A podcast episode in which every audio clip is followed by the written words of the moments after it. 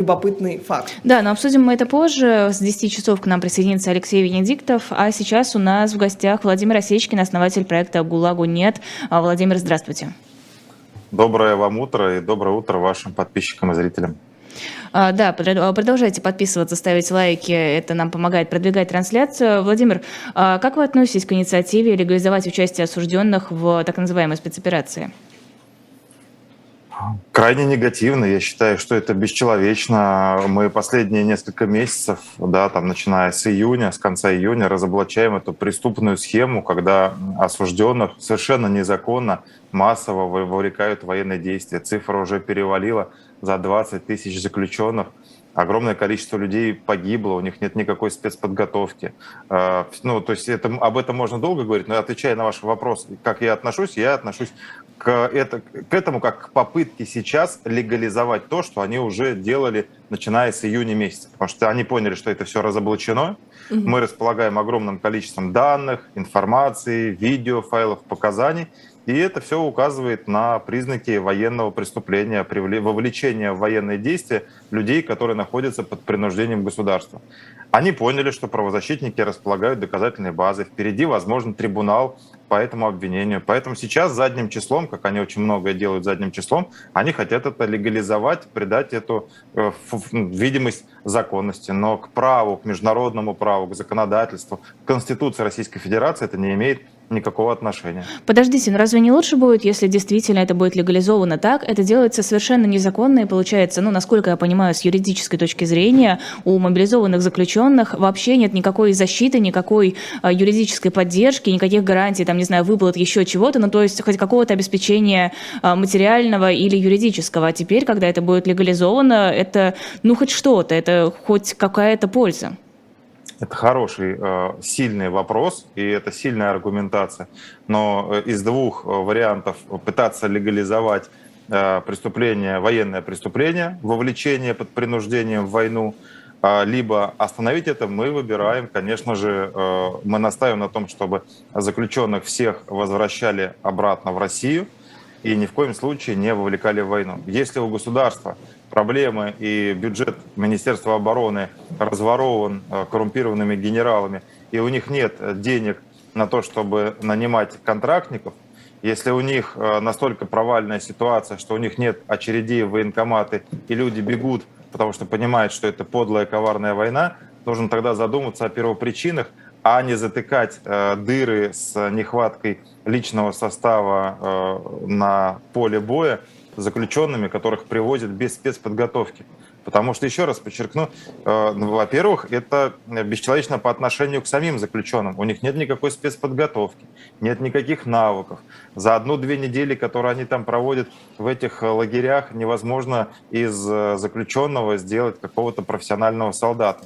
То есть это э, абсолютно неподготовленных людей бросают на минные поля, где у них там отрываются ноги, мы эти видео тоже видим с вами. Э, когда э, они не умеют стрелять, им дают в руки оружие, когда у них нету внутренней сдержанности и субординации, которая должна быть в любом случае в армии. И поэтому там сейчас нам известны случаи, когда заключенные в личных конфликтах применяют оружие уже против военнослужащих. И один из заключенных, там, например, недавно расстрелял подполковника. Есть целый ряд случаев, где они убивали командиров, чтобы потом сдаться в плен и так далее. То есть по отношению к ним это бесчеловечно. По отношению к российским военным это дикая подлость, потому что спросите вы любого военного, он готов, э, чтобы к нему в окоп посадили неподготовленного человека, не военного, а э, человека, который совершил убийство и которому еще 10-15 лет сидеть в колонии. Любой военный скажет, я лучше буду там сидеть один, чем вы ко мне этого сюда посадите, и я буду понимать, что мне в любой момент э, в пуля в спину прилетит. Плюс это сама история.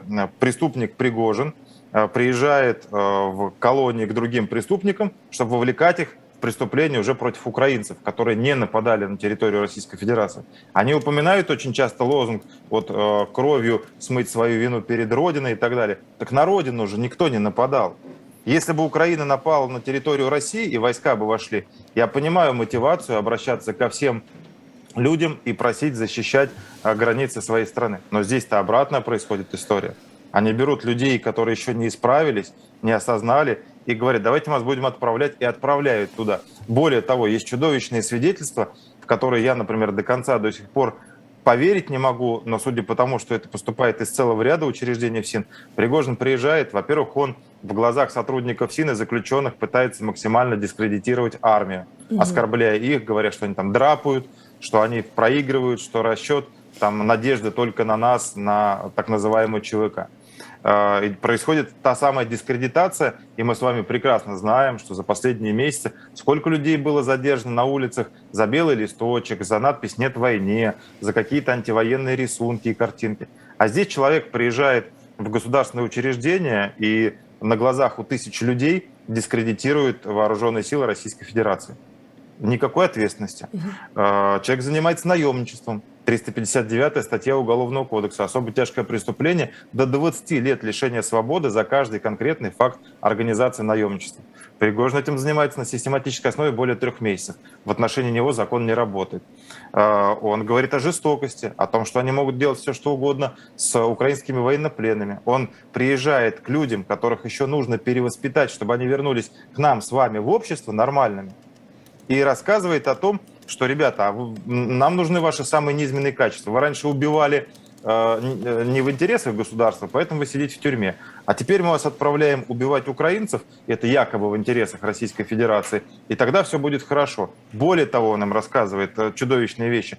После шести месяцев, если кто-то из них уцелеет и вернется в, обра- в обычную жизнь и совершит там преступление, у него будет возможность позвонить куратору по линии ЧВК, с тем, чтобы его отмазали от этой уголовной статьи и забрали обратно в ЧВК опять на войну. Угу. Это чудовищно. Он рассказывает людям э, прямо, что вы можете совершать любые преступления, и вам за это ничего не будет. Вы опять да, окажетесь в нашей команде. Но это ужасно. А Владимир... куда эти сообщения сейчас, прости момент, вот про эти сообщения, э, эту информацию Откуда Пригожина? Да. да. Ну, у нас э, очень серьезная разветвленная сеть э, информаторов, инсайдеров, источников, и у ГУЛАГу нет, э, несмотря на то, что я более 7 лет нахожусь за, вне пределов Российской Федерации, у нас очень серьезная репутация и доверие к нам со стороны и заключенных, и родственников заключенных, и даже сотрудников СИН которые понимают прекрасно, что мы точно не связаны с ФСБ, нам можно присылать информацию, и мы не выдадим источник, а опубликуем эту информацию, при этом э, пытаясь сохранить конфиденциальность и э, правозащитную, по сути, да, журналистскую, в том числе этику.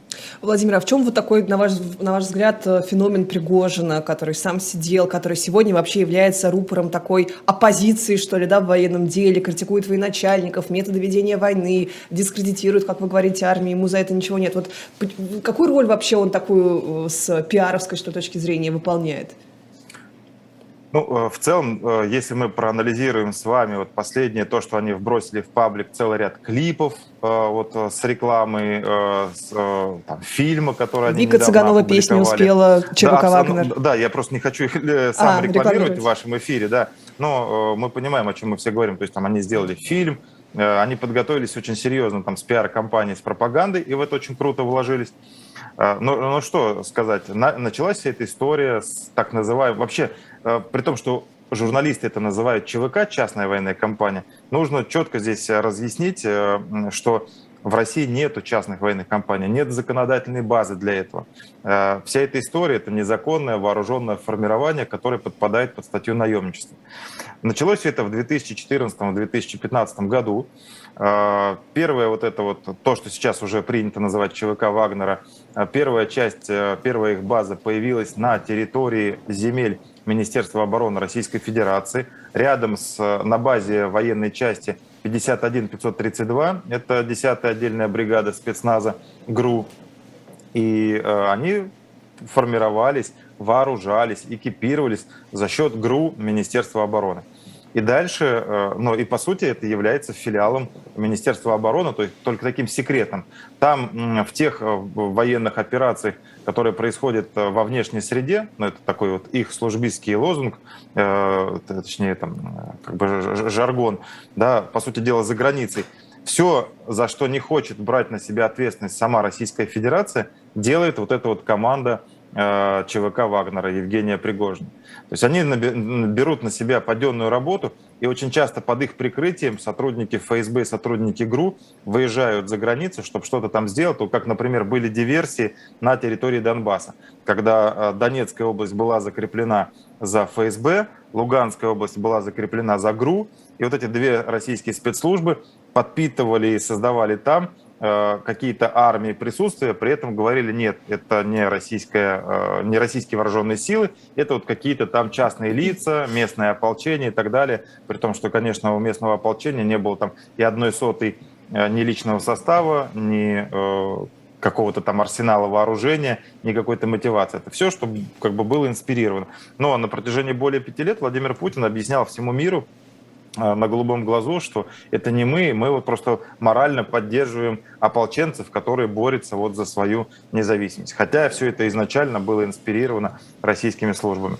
Вот для этого нужен Евгений Пригожин, для этого нужно ЧВК Вагнера. Потом, если говорить про вторую часть вашего вопроса, почему сейчас Евгений Пригожин вдруг стал таким, знаете, обличителем армии, э, он стал не вдруг, есть четкая компания а, а, людей, которые объединены в интересах расширения своего влияния. Это компания «Троица». Генерал Суровикин, Евгений Пригожин, Рамзан Кадыров. Вспомните первые числа октября, когда сначала Рамзан Кадыров обрушился с оскорблениями и хамством в отношении генерал-полковника армии Лапина, который был одним из э, э, командующих войсками на территории Украины. Потом к этим оскорблениям присоединилась э, компания со стороны Евгения Пригожина, который поддакнул Кадырову и э, даже более оскорбительные вещи озвучил в отношении кадрового офицера армии. Потом э, случается тут же через несколько дней э, теракт, взрывается Крымский мост. В этот же самый день обвинение сыпется в сторону Украины, якобы, при том, что фура выехала с взрывчаткой со стороны Российской Федерации и ближе к, вот, к, к этой части, к основной части России был осуществлен взрыв. И дальше в этот же самый день, по мановению волшебной палочки, а, от одного генерала отстраняют, и на его позицию главным военным командующим группой войск в Украине назначают генерала Суровикина, который до этого вместе с Пригожиным несколько лет подряд они очень плотно, тесно сотрудничали в Сирии. Это команда, которая начала свое усиление. И вот то, что сейчас нам сообщают источники, э, это то, что э, вот эта команда активным, активным образом лоббирует э, и в глазах Путина тоже пытается максимально дискредитировать Шойгу и его ближайшее окружение для того, чтобы Суровикина выдвинуть на позицию министра обороны Российской Федерации, Рамзана Кадырова поставить на позицию директора Федеральной службы войск Национальной гвардии, а э, Евгений Пригожин, он хочет захватить власть, он хочет стать директором ФСБ России. А, они, э, Пригожин вбрасывает много информации по поводу того, что ФСБ провалила свои задачи.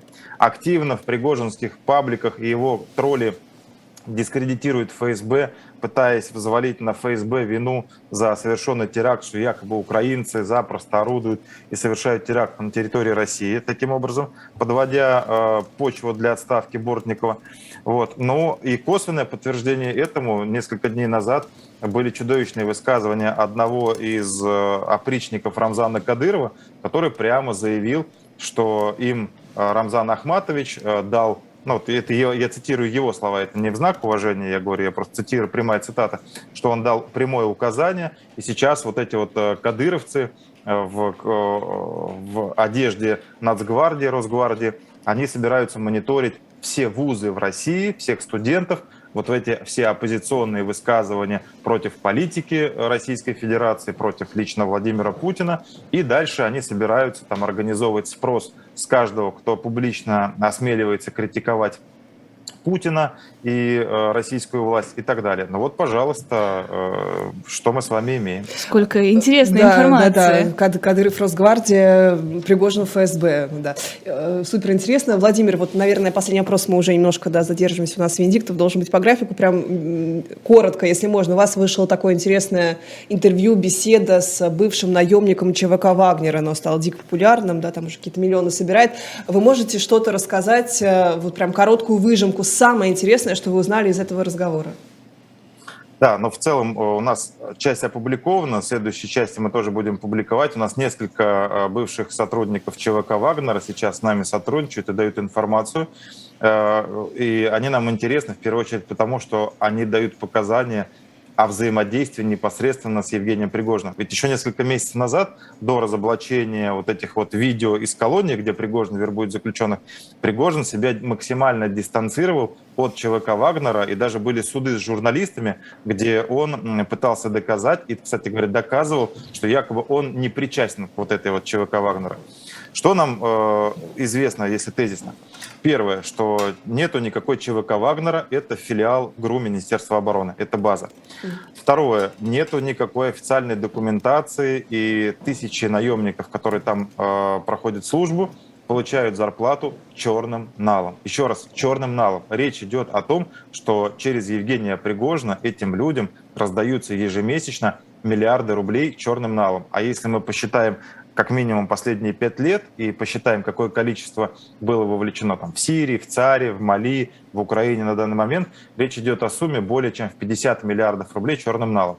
Откуда такие денежные средства у Евгения Пригожина? Соответственно, есть показания о том, что Евгений Пригожин э, и его группа компании «Конкорд» связаны с э, целым рядом государственных контрактов, в которых стоимость завышалась, и вот эта вот дельта выводилась в черный нал для того, чтобы содержать наемников.